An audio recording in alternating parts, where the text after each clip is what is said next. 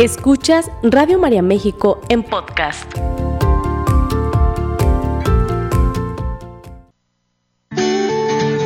Bienvenidos a Envejecer, un programa de radio para el adulto mayor, un espacio para informar, comprender y apoyar al adulto mayor presentado por Juan Pablo Ledesma Hayer, médico, internista y geriatra, porque deseamos una vejez digna y saludable, porque hay mucho por hacer y porque todos podemos llegar a ser.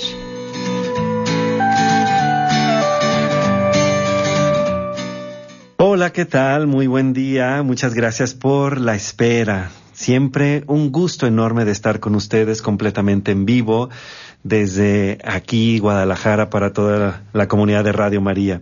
El día de hoy es un día, eh, como siempre, siempre, siempre con unos grandes invitados, pero el día de hoy estamos de alfombras rojas porque nos, eh, nos dará su entrevista o estará con nosotros el doctor Pepe Valencia, a quien pues ya en muchas ocasiones hemos dado referencia en este programa. El día de hoy él se encuentra en, en, una ciudad eh, del estado de Guanajuato y nosotros acá en Guadalajara, así es que tendremos una llamada telefónica. ¿Cómo estás, Pepe? Muy buenos días. Muy buenos días, muy, muy agradecidos por este, por este espacio, por, por permitirme estar en tu programa. Muchas gracias por ello, es un honor. No, al contrario, y bueno, pues para los que no conozcan, voy a presentarte, Pepe, eh, no sin antes recordarles a los invitados que pueden estar en contacto con nosotros y pueden tener tu teléfono y todas tus redes, toda tu información, si, eh, si se comunican a cabina, que ellos ya, ya lo saben, en cabina pueden llamar al 33 33 67 10 00 y si no, pueden enviar un mensaje escrito al 33 16 05 12 61. Para quienes no conozcan al doctor Pepe Valencia, bueno, él es médico, gerontólogo y tanatólogo. Es director del, del proyecto Plenitud. Es presidente de la Fundación Sin Miedo a la Vida. Es autor de varios libros. Es director de FIL Personas Mayores, antes conocida como FIL Abuelos. Esto es como dentro del marco de la Feria Internacional del Libro en Guadalajara. Él es el director, el creador eh, de ese espacio y director hasta la, ah, después de muchos años, ya nos dirás de esto. Él es editor en la editorial Plenitud y recopilador de la serie Vivir sin envejecer. Además de creador del concepto apapachoterapia y cariñomicina, un impulsor de la gerontoprofilaxis, asesor médico en residencias geriátricas, él vive allá en San Miguel de Allende, Guanajuato, y bueno, y un montón de cosas más también. Además, un gran amigo, una gran persona, y a los que han tenido la oportunidad de conocerlo como médico, pues también un excelente médico. Y el día de hoy, pues, nos haces el honor de estar aquí para tratar de un tema que tú eres experto, Pepe, que es escribir para sanar. Bienvenido, ¿cómo estás? Muchas gracias, pero eh, la palabra experto me queda muy grande. Decía Einstein que eh, no la vida es muy corta para ser experto en algo. Pero muy, muy contento y muchas gracias por este espacio. No, al contrario, sabemos eh, que, bueno, en este programa de radio hablamos sobre temas que tengan que ver con el envejecimiento, con, en esta etapa de vida, y todo lo que sea a favor de vivir con una mejor calidad y de tener, bueno, una mejor salud pero mm, pocas veces nos eh, detenemos a reflexionar sobre el poder curativo de la escritura. Platícanos tú, como, como médico, ¿cómo llegaste a, a estar tan vinculado a la escritura, sobre todo en personas mayores, Pepe? Bueno, eh, hace, yo empecé con esto de atender personas mayores en 1978. Creo que todavía no nacías. No, no, un año después ya fue que nací. sí. Y uh, pues empecé muy poco a poco, con muy pocos conocimientos sobre geriatría y gerontología, eh, a reunir todo lo posible para darles la atención lo mejor posible, mejorar su calidad de vida de, cada uno de los días de todos los residentes que yo tenía en este espacio. Me empecé a dar cuenta cómo era repetitivo el la conducta y luego sus tratamientos de sus médicos, vasodilatadores cerebrales, antidepresivos, medicamentos para poder, para dormir y si se les botaba un poquito el coco, ¿verdad? Estaban un poquito inquietos, algún por ahí un tranquilizante. Y pues me disgustaba mucho el verlos dormidos, no apreciando la belleza de la vida, todo lo que los rodeaba. Eh, poco a poco me fui adentrando en la, en la vida de cada uno de ellos, sus familias y, especialmente el pasado del residente. Eh, me di cuenta que había muchos si hubieras Dicen que el si hubiera no existe, pero yo he comprobado que sí existe. Las personas en esta etapa de su vida siempre están con si hubiera hecho esto, si hubiera hecho aquello, estaría ahorita rico, estaría ahorita bien económicamente, no estaría enfermo, no estaría triste. Si hubieras, si, hubieras, y pues buscaba que tuvieran actividades creativas, pero todo era, lo confieso, todo era muy improvisado era muy empírico, que dibujar, que hacer algunas, jugar con balones como si fuera voleibol. Y pues dije, no son niños, no son retrasados mentales, ¿por qué esto? Conforme pasó el tiempo me di cuenta que eh, trabajos eh, creativos y que vieran resultados, por ejemplo, cultivar bonsáis, hacerlos, acomodarlos, arreglarlos, o sea, era, era muy bonito, pero se llevaba mucho tiempo mucho tiempo, en un año no veíamos cambios realmente. Esto sigue. Después cantábamos, eh, toco poco acordeón, guitarra, flauta, el piano y, me ponía a tocar con ellos, buscando con ellos darles algo en que se entretuvieran. Y dije, entretuvieran. Bueno, sigue el mismo patrón de tratarlos como si fueran niños. ¿Y qué tal si escribieran? pasó el tiempo y bueno, yo publiqué en el 96 el primer libro, mi primer libro, Los cuidados al anciano. Sí. Y eh, había en la feria del libro solamente un espacio para niños, fil niño, fil joven, pero no había espacio para las personas mayores. Y soy un tanto gerontoactivista, soy un tanto chiflado y rebelde. Dije, no, esto no se vale. Fui hasta que logré eh, una cita con la directora, entonces Margarita Sierra, que es mi querida amiga, y le dije, oye, hay que hacer esto. Reamos, pongámoslos a trabajar en algo que pudiera ser creativo, tal vez las distracciones mágicas. Para entonces yo me daba cuenta cuán, cuán maravilloso era la distracción. En lugar de preguntarles cómo está usted el día de hoy, les decía qué bonitos ojos tiene, qué momo me gusta su chamarra, caray, qué, oiga, distraerlos antes de que surgiera la, la frase, oiga, me duele esto, me duele aquello. Me preguntaba si efectivamente había dolor físico o era un dolor emocional por algo que no había logrado en su pasado.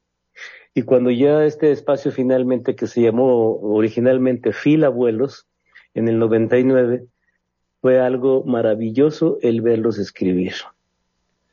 Pero para entonces, durante dos años, del 97 al 99, me sentaba con ellos y les pedía que me dictaran su vida.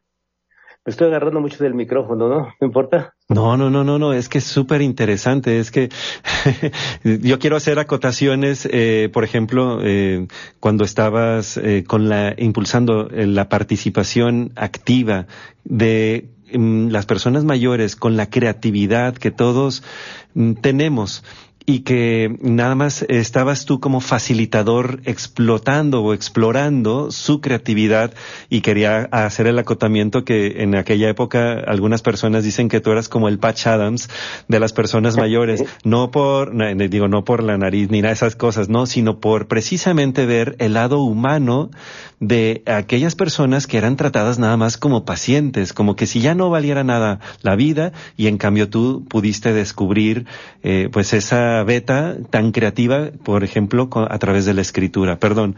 Pero, pero llevas desde el 1999 oficialmente con Phil Abuelos, o Phil Personas Mayores. Sí, durante esos dos años, del 96 al 99, estuve eh, individualmente. En una, dos, tres horas, yo no uso reloj desde hace mucho tiempo. Y a ver, ¿cuál es la primera canción que recuerda usted? De usted y me decía, hoy pues uh, varita de nardo, por ejemplo, varita de nardo, a ver cómo va. Ya cuando la recordaba yo me ponía a tocarla y su rostro cambiaba. Sí. Ok, un poco de musicoterapia, pero cuando le decía qué elementos, qué sucedió alrededor de esta canción, entonces veía o alegría o tristeza. Y eso me hacía entender que muchos de los problemas que llamamos enfermedades están originados por alguna situación del orden emocional en el pasado. Sí. Para entonces leí el libro de el libro de Brian Weiss, una, una alma, muchos cuerpos o muchos cuerpos, una sola alma. Sí. Y me impresionó esto, e, esto, verdad o mentira, pero simplemente me dejó pensando que no tenía que creer o viajar a vidas anteriores, sino la vida actual tenían muchas situaciones que estaban alrededor de esa canción que me pedían que tocara, que eran de dolor o de, o de mucho amor, y su expresión me lo decía. Enseguida les pedí, vamos a ponerlo por escrito. Bueno, implicaba que ellos me dictaran, o sea, conocía yo de su boca todos aquellos sucesos, pero me quedé pensando, ¿y qué tal si no me dictan? ¿Qué tal si lo graban? ¿O qué tal si ellos lo escriben? bueno, les dejaba tarea. Conforme pasaban los días, me daba cuenta que esos seres humanos, y que les decimos pacientes, voy a mostrar mi rebeldía, pues son seres humanos, no, no cosas clínicos, y tenían una etiqueta. Pum, ahí, entonces escuchaba la palabra demencia senil, la frasecita, y yo, ¿por qué demencia senil? Caray, por ser, por viajar, por viajar por el tiempo, por envejecer, eh, empieza uno a demenciarse no, no, no, es que dejas de utilizar todo aquello que, que te emocionó o lo que no te emocionó, ocultarlo, pero ahí está vigente, de manera que, que a través de algún ejercicio podríamos sacarlo y colocarlo en el papel y a la hora de darnos cuenta de él, de ello, o que el paciente, el residente del, del centro geriátrico, se diera cuenta de, de, qué fue lo que disparó una situación actual, empezaba a trabajar yo con ellos, como diciendo vamos a borrar esa etapa de su vida. Desde luego no se borraba así en el sentido estricto de la palabra, sino entender qué había sucedido y para qué había sucedido eso en su pasado. Notaba cambios notorios, muy notorios. Fue entonces que empecé a solicitar, para todo yo tuve un programa en, un programa eh, y se llamaba Kilómetros de Vida, y empecé a convocar, a convocar personas mándeme por favor, los tiene una poesía por ahí que quiera que aparezca en el libro Vivir sin envejecer, así se llamó, así titulamos el libro primero, ahora se llama Haciendo Camino al Vivir. Bueno, para ir a la par de la corriente actual, ¿verdad? Claro, claro, porque claro que muchas cosas como términos han cambiado, eh, el hecho de cambiar de fil abuelos a cambiar a fil personas mayores o vivir sin envejecer porque, bueno, pues no podemos dejar de envejecer, ¿no? Pero ahora que le cambias el título a darle un sentido haciendo el camino al vivir. Eh, yo creo que muchas cosas han cambiado en ti mismo también, Pepe Valencia, como, como médico y como, como ser humano que acompaña a otras personas pero ¿has sacado la cuenta de a cuántas personas mayores eh, en todos estos años has ayudado, eh, guiado, orientado eh, a escribir, a publicar sus obras? Fíjate, buena pregunta. son muchos, sí, yo creo que, no sé cuántos dices, pero son muchos. bueno, tengo la idea, deben ser alrededor de 400 y pico, 400 caramba, personas. Caramba, pues qué es bien. que, voy a ser muy sincero, eh, yo no creí que durara el, eh, que cuando nació Phil Abuelos, tuve un, un respaldo tremendo de Margarita Sierra, de su equipo, y después ella dejó la presidencia, le dejó la dirección, perdón, dejó la dirección y pues iba a desaparecer Phil Abuelos, iba a desaparecer, entonces yo no sentía que fuera a suceder por hasta ahorita, que son 25 años, el domingo pasado, el domingo 3, acabamos de celebrar la 25 edición de FIL Personas Mayores. Pero yo no lo creía, entonces los anotaba por ahí. Después cambié tres o cuatro veces de editor por ciertas circunstancias que no quiero recordar porque me molestan. Hasta que finalmente con eh, Claudia Bernal estuvimos trabajando muy buen tiempo hasta el 2002 Entonces se quedaron todos los archivos que no he podido reunir, pero hice una respuesta muy larga para decir que aproximadamente 400. ¿Y qué es lo que has observado en este proceso terapéutico, llamémosle, de el, del poder curativo de escribir en personas mayores? Eh, ¿Tú qué, qué es lo que observas directamente? ¿Cuáles son los beneficios de escribir? Era, dijiste la palabra terapéutico, es terapéutico. Una vez que enfrentaba su situación, porque yo atendía tres o cuatro personas al año, cinco, y después todos los que, todo lo que me mandaban lo reuní en Vivir sin envejecer, entonces, pero tenía el contacto directo, entonces me podía dar cuenta de su situación real y empecé a ver cambios porque reconocían el origen de sus problemas y los, problemas de salud actuales y, y, los podía atender. Entonces ya o los canalizaba o los atendía médicamente yo, pero a la par estaban escribiendo. Después dejé de hacer esto de atenderlos personalmente y empecé a ver cómo mejoraban cuando escribían su autobiografía y no, eh, no, la, no, la, no, la, publicábamos, pero tampoco eh, dejaba de escribir, continuamente escribía. Y cada día tenía una sonrisa diferente, eh, más brillante, como más inteligente, como más más malicioso de repente. Más, presente en la vida, ¿no? Más aquí. Más presente. La idea era arrastrarlos a la vida, o, como siempre utilizo esta frase, debemos vivir vivos y al llegar la muerte, ah, ok, morir, la muerte es la parte más natural de nuestra existencia, pero morir vivos, morir con la menor cantidad de si hubieras en la vida de las personas. Y ha sido fantástico eso. Tuve la, Sí, tuve la oportunidad de, de, pues estás todo en tu derecho a decir no pudo haber sido eso, bueno, no, pero tuve la oportunidad ya viviendo acá en San Miguel de ver a una persona, conocí a una persona, me llamó, me dijo yo soy fulano, me estoy muy triste, quisiera hablar con usted. ¿Cuándo viene a Guadalajara? Me voy la próxima semana. Fui con él, nos reunimos en un restaurante en el centro, su expresión corporal, su expresión facial de tristeza, de depresión. Y, y no le hice caso, nunca pregunto cómo está usted, nunca, nunca pregunto eso.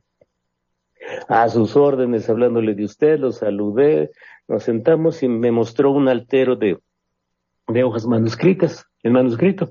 y me dijo, doctor, pues yo sé que usted me puede ayudar para publicar mi libro. Este es mi libro. Lo estuve examinando, leyendo, maravilloso, me pareció todo maravilloso. Y le digo, pues es que creo que esto es publicable, esto es maravilloso, pero ¿por qué no lo trabaja usted? Me dijo, es que me dijo mi doctor que tenía tres o cuatro meses de vida, no lo recuerdo, mm. solamente porque tengo cáncer. Tengo cáncer, estoy de tratamiento, muy molesto con todo lo que sucede, pero no. Quería, quería publicar el libro que estaba ahí. Sí, era su ilusión, era su, no, quería morir con él si hubiera. Y le dije, bueno, eh, caray, vamos a jugar vamos a jugar con, con una buena voluntad. Le dije, no puedo ayudarle. Yo personalmente no le puedo ayudar. Necesitaría usted contratar a alguien para capturar el material, lo pusiera en un archivo digital y procesarlo enseguida. ¿Y cómo es eso? Ya le expliqué, pero ni computadora tengo, dice, ni sé manejarla. Pídale a sus nietos orientación. Ah, pues este. lo pues, pusiste en un aprieto, Pepe. lo, lo, lo motivé. Ajá pero no se quedó del todo mm, decepcionado. Le dije, voy a hacer viaje especial dentro de 30 días para verlo y en este mismo lugar a las 3 de la tarde. Le dejaste tarea. Dejé tarea. Ajá. Y ya 30 días después, a las 3 de la tarde, estaba con una sonrisa y me recibió ya con un abrazo, me dijo, ¿nos podríamos hablar de tú? Eso yo te iba a pedir. Y sentí ese acercamiento y ese positivismo que generó es la, la motivación a la hora de ver, la, estábamos en una mesa, a la hora de ver la mesa me sonrió, abrió la, la laptop que llevaba, pero una sonrisa inmensa, aquí está ya el libro, me dijo. Pepe, eh, Pepe, vamos a dejar como, como si fuera una, sí, Vamos a, dejar esto así como en, el entramado, así la trama en suspenso para continuar con la, historia. Vamos a ir a una pequeñita pausa. Solamente quiero recordarle a la gente que El día de hoy está nuestro invitado, el doctor Pepe Valencia, quien es médico gerontólogo, gerontoactivista. Bueno, es una persona que hace mucho, es muy activo a nivel nacional por las personas mayores y esto no de ahorita, sino desde hace más de más que más de 40 años. Así es que estamos en, en, en vivo y vamos a ir una pequeña pausa. Regresamos. Sigue escuchando Radio María México en podcast. Bueno, pues ya de vuelta aquí completamente en vivo. Gracias por permanecer. Estamos con nuestro invitado, el doctor Pepe Valencia, médico gerontólogo, gerontoactivista, promotor de la gerontoprofilaxis y todos estos términos que pueden sonar eh, pues novedosos, diferentes, eh, ¿qué será eso? Pero sobre todo es una persona que, bueno, que le da mucho, mucho amor, a su trabajo y a su misión. Digo, esta que, que todos estamos buscando nuestra misión. Eh, yo no sé si es esta la, la, que tú has eh, encontrado como misión de vida, Pepe, pero pero una gran parte o, o, una gran huella que has dejado en las personas en todas las personas, pero especialmente las personas mayores que han trabajado contigo o que han, o que te conocen, es precisamente es esta capacidad que tienes de explotar la creatividad y esa chispa interna que todos, eh, esa juventud que todos a veces hemos olvidado, ¿no? Eh, eres un médico, una persona que inspira, eres un líder definitivamente a nivel nacional y bueno, y en Latinoamérica. Pero bueno, uh, el día de hoy estamos hablando sobre el poder curativo de escribir, el arte de, sanar a través de la escritura. Eh, y, yo quiero compartirle también a la gente que en, algún momento eh, nuestros, eh, nuestros caminos se juntaron como profesionales y me invitaste y, y, te agradezco muchísimo eso que te hayas eh, fijado en mí. me invitaste, me convidaste a escribir un libro contigo este libro que ya, ya tiene sus añitos, el libro se llama No me acuerdo, el verdadero paciente tras la enfermedad del Alzheimer, y era precisamente para eso, para, para reivindicar la humanidad detrás de una persona que tiene la mente pues un poquito, pues un poquito cansada. Pero bueno, Pepe, eh, me, nos estabas contando sobre precisamente cómo has observado tú a las personas que escriben, cómo cambian las personas cuando escriben.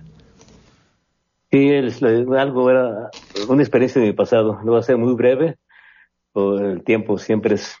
Bueno, el hecho es que este eh, don Ramón, don Ramón escribió su libro. Ese día le dije, está muy bien, pero tienes que corregirlo. Todas estas rayitas rojas que están debajo son errores. Tienes que corregirlo, dale clic al mouse al lado derecho, etcétera, etcétera.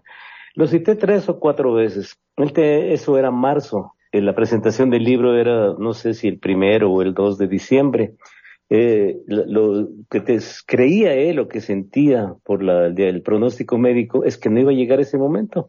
Sin embargo, conforme pasaron los meses y seguimos trabajando con su libro, se olvidó de todo, se olvidó de los medicamentos o, o, dejó de tomarlos porque se sentía muy bien, empezó a aumentar de peso, su expresión cambió y presentó su libro. Mm, y presentó su libro, era maravilloso ver su rostro, sí, feliz, con los lágrimas, la familia también, pero fue maravilloso, presentó otros tres libros, otros dos libros. Contra todo pronóstico médico. sí, contra todo pronóstico. Y, nunca, nunca le pregunté qué estás tomando, de dónde es tu cáncer, nunca, nunca le di poder al nombre o a la enfermedad. Y presentó, él murió de un infarto antes de la presentación de su cuarto libro que presentaron sus hijos. Pero fue algo maravilloso y así el rostro de cada uno de los, de, los uh, escritores se modifica, se van, se arreglan los dientes, se peinan, se, visten, compran ropa para lucirla ese día y se pueden asomar a través de las redes eh, Fundación Sin Miedo a la Vida en YouTube, en el canal de YouTube. Pueden ver también las fotografías de sus expresiones de felicidad a la hora de que reciben un, un reconocimiento o cuando están presentando su libro se les nota su yo estoy presente, yo estoy vigente. Es lo que yo buscaba. Ahora yo son alrededor de 400 autores y, y bueno, muchos en esos 25 años, muchos han muerto. Sin embargo, sus libros han cambiado la familia, el, concepto de la vejez o del abuelo que solamente está tejiendo lo mismo y luego alguien va y se lo, pues desteje, deshace lo hecho para mantenerlo ocupado en algo creativo y, o dibujando o viendo novelas, así, cosas así que me parece, esto, esto es para una persona que tiene tanta creatividad, que tiene tanta experiencia en su, en su mente, tanto por compartir, y heredan tal vez en vida, tal vez posesiones materiales, tal vez, pero el que escribe un libro eso tiene un legado que no va a morir con el paso de los años. Si en, el, si en este momento alguien no ha escrito nada, eh, ¿tú a qué edad recomiendas escribir o empezar a escribir? Si es que hay alguna edad. ¿Y qué? ¿Y qué es lo que, por dónde se empieza los que no tenemos el hábito de escribir? Ay, caray, eh, todos lo tenemos, todos tenemos la necesidad de expresar plásticamente lo que hemos vivido. Solamente, eh, ah, bueno, soy un tanto, la palabra que faltó, o que más bien es preponderante en mi carácter de gerontólogo, es disruptivo. Eh, sí, eres un rebelde, eso sí. Nos queda claro. no, no, no, ponte. Rompes el esquema, el molde. Sí, hay que, hay, que hacer eso, hay que nacimos para, no para depender, sino para trascender. Uh un papel así, escriban su vida, la mejor terapia que he encontrado no me gusta la palabra terapia, pero bueno, es para darnos a entender eh, que no hay mejor terapia psicológica que he visto a lo largo de todos esos 45 años que he estado atendiendo personas mayores que la autobiografía. Escribir una autobiografía, la condición es que nadie la lea y que siempre esté agregándole, corrigiendo algo, esté editando su pasado en esa autobiografía. Cuando he tenido la oportunidad de leer, como en el caso de nuestra queridísima Angelina Barba, la gran amiga, eh, cuando tuve la oportunidad de leer lo que había escrito, me di cuenta de los conflictos que existían en su, entre su hija y ella. Y bueno, muchos otros factores familiares. Cuando empezamos a trabajar en su libro, me pidió que lo leyera. Tuvo una vida ella mucho, muy difícil. Pero una vez que lo escribió, se sintió liberada. Yo la veía feliz, se recargaba en mi hombro y era feliz porque se me, era un peso tremendo, me decía el que yo traía en mi espalda. Y, aquí está, escribió otros libros, pintaba, pero ese libro en particular, eh, perdón, me pidió que leyera su autobiografía, me salté esto. Y, y, la leí, la leí y me di cuenta de todo su pasado, de todo lo que todo lo que tenía incluso su hija, todos los malestares de su hija, y todo cambió. Y le dijo, oye, ¿qué quieres hacer con este libro? Uh, pues publicarlo. Ah, caray, aquí estás ventilando muchas situaciones personales y de tu familia. Quiero publicarlo. Muy bien. ¿Para qué? Para que muchas personas que pasen lo mismo o estén pasando lo mismo sientan que siempre hay una forma de salir adelante. Ese es uno de los motivos para escribir. Trascender, aconsejar. Legar, legar. lo que en la vida. No, nadie tenemos una, la vida igual, de manera que cuando lo colocas en un papel, empiezas a identificarte con los problemas y cómo lo resolvió quien lo escribió. Y uno mismo, a la hora de releer algún renglón del pasado de la vida y cómo lo resolvimos, cae, todo cambia, todo empieza a cambiar. De hecho, tenemos como parte de las actividades de nuestra Fundación Sin Miedo a la Vida un taller que, escribe, que se llama Escribir para Sanar.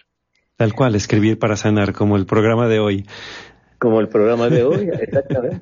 Este, eh, este taller lo tienes, eh, no lo tienes en, en San Miguel, lo, tienes eh, en, cuál, en cuál lugar del país o, cómo es, no, Es en línea. Es en línea. Es en línea, ajá. Está súper fácil. Pero Sí, sí, es muy fácil, eh, pero hacemos de tres meses de duración, creo que ahora va a debe ser mucho más repetido. Eh, y, y en el mismo taller aprenden, se les da cómo escribir, cómo expresarse, eh, cómo expresar aquellos pensamientos que no saben, que no tienen la facilidad de colocarlos en la palabra escrita. Porque también hay otro taller que es letras vívidas, otra de la leyenda, la, el cuento, para que sean familiarizados, se vayan familiarizando. Y están sucediendo cosas mucho, muy interesantes. Entonces yo les invito pues a todo el auditorio que se den cuenta cuán, cuánta grandeza contienen las experiencias que la vida nos ha dado. La vida es maravillosa, la vida es extraordinariamente bella y los golpes no son sino aprendizaje. Para mí pensar no existen enfermedades, existen lecciones. Y si no es corregible esa enfermedad, es porque debemos morir, ya se acabó nuestra misión, entonces aceptémoslo y al aceptarlo la vida cambia, cambia siendo mucho, muy positivo. Pero si lo colocan en una autobiografía, pueden legar, y la legan a la familia, va a cambiar su visión de la misma, de la, de la vida, y la familia va a cambiar completamente la visión de su abuelo o de su padre. Ahora que, claro, cuando, cuando hemos tenido la, eh, pues no sé, el, el, infortunio, claro, porque no, no se puede considerar de otra manera, de perder un ser querido, pero bueno, cuando lo acompañamos hasta el, hasta el final y con el paso de los del tiempo queremos saber más de nuestros antepasados y nos damos cuenta de que no hay ningún escrito, hay unas fotos, hay ciertas cosas, eh, tradición oral básicamente, eh, pero nada escrito. Allí es cuando uno dice, híjole, si mi abuelo, mi bisabuela hubiera escrito su autobiografía, eh, pues tendría más de dónde, de dónde saber, de, de cómo yo soy también, porque somos así en la familia. Tú, Pepe, eh, no te he conocido tu autobiografía. la estás este, escribiendo, me imagino. ¿Cómo vas en ese proceso tú? Oh, bien, yo lo escribo y la quemo. la escribo, la quemo y la vuelvo a escribir después. Y la vuelvo a escribir.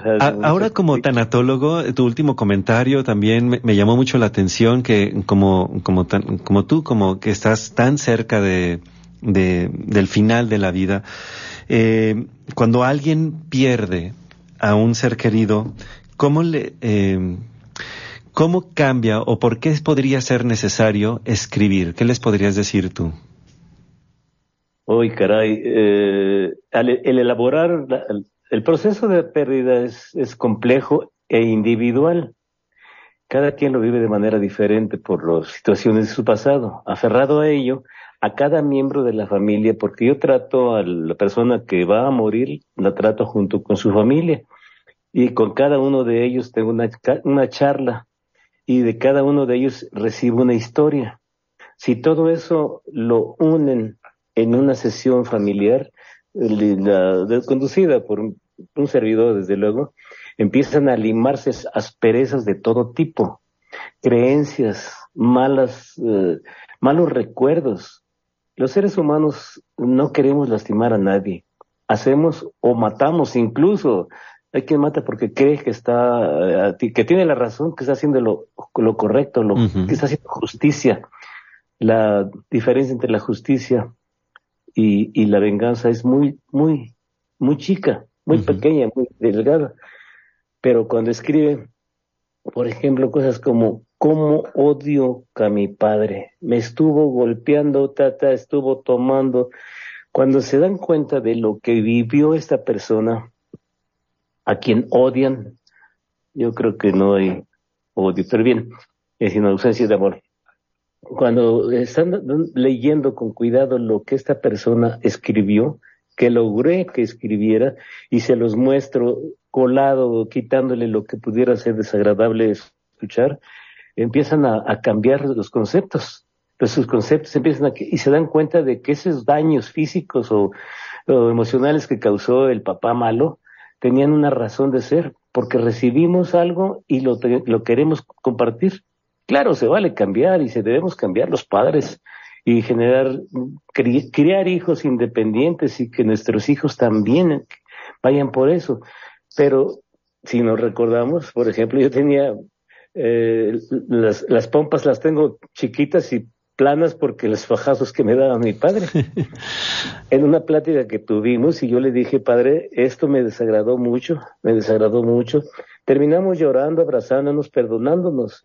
Y dijo, es que eso yo lo recibí, hijo. Es que yo quería que fueras un hombre de bien. No sé qué tan hombre de bien sea yo, ¿verdad? Pero la cosa es que la intención de él era esa.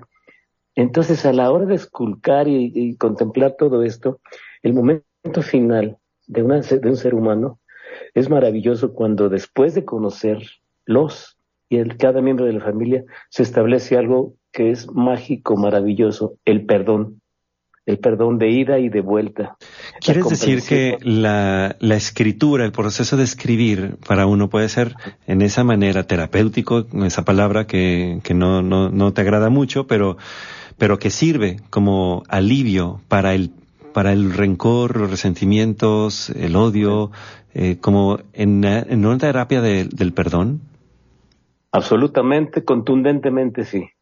Hay una pregunta que me hizo alguien muy querido en mi vida, él se llamaba Rafael Longi, y me hizo una pregunta, a ver Pepe, eh, ¿por qué no muere el que debe morir? A ver, a ver, a ver. Sí, vamos a pensar que se trata de una persona que tiene un enorme tumor en el cerebro, dolores tremendos, todos los eh, médicos le han pronosticado dos, tres, cuatro, cinco días de vida, pero ¿por qué no muere? Inmediatamente pensé, bueno, pudiera que la no esté afectando ninguna el centro respiratorio, eh, en fin, al aspecto médico me fui yo. Y me dice, ¿estás seguro de eso? ¿Estás seguro? Y me hizo dudar. Entonces yo, eso fue en 98, 99, me adentré, me adentré en el mundo de la tanatología, pero entonces encontré la respuesta. No muere la gente, la persona, el ser humano, el paciente, por el pronóstico, no muere eh, porque todavía tiene un círculo por cerrar, que generalmente es del perdón. Una manda, pagar una deuda, un te quiero hijo, una familia, aparte de la familia, con, hijos en otro lado. Entonces deberían ustedes dar cuenta de las broncas en las que he metido buscando que ambas familias estén cercanos a la muerte, cercanos al, al paciente que está cercano también a la muerte, y se perdonen entre sí. Pero es maravilloso una vez que después de trabajar cuatro, cinco, seis, siete horas con ambas familias, puedas lograr eh, que lo comprendan y que lo perdonan. Porque dicen, bueno, fue un caramba, ha sido toda la vida muy así, pero esto es importante. Es muy, muy, muy importante. Yo quiero eh, despedir este programa porque siempre contigo, Pepe, es que nos, siempre nos falta el tiempo, eh, porque es eh, muy rico todo lo que nos puedes aportar, pero sobre todo inspirador. Yo quiero nuevamente, pues bueno, agradecerte e invitar a la gente que te busque. Ya saben aquí que pueden llamar a, Radio María para tener tus datos y si no, bueno, en internet que busquen Fundación Sin Miedo a la Vida, que es lo que tú haces. Y, eh, y que busquen estos talleres. Aunque busquen Pepe Valencia y en internet va a salir todo. Pepe, Siempre tantas cosas en el tintero, pero bueno, mucho éxito en este taller de literatura para personas mayores, este taller de el poder, de el, ¿cómo dijiste? El, el poder de sanar. De sanar, sí, es escribir, A través de la escritura, escribir para sanar. Muchísimas gracias, Pepe. 29, 23 de enero, ¿eh? Ok, para que se apuren. Muchas gracias y este, nos debemos una entrevista más. Muchas gracias, mil, mil gracias. A ti, hasta luego, gracias y hasta la próxima. Hasta la próxima. Bye. Esta fue una producción de Radio María México.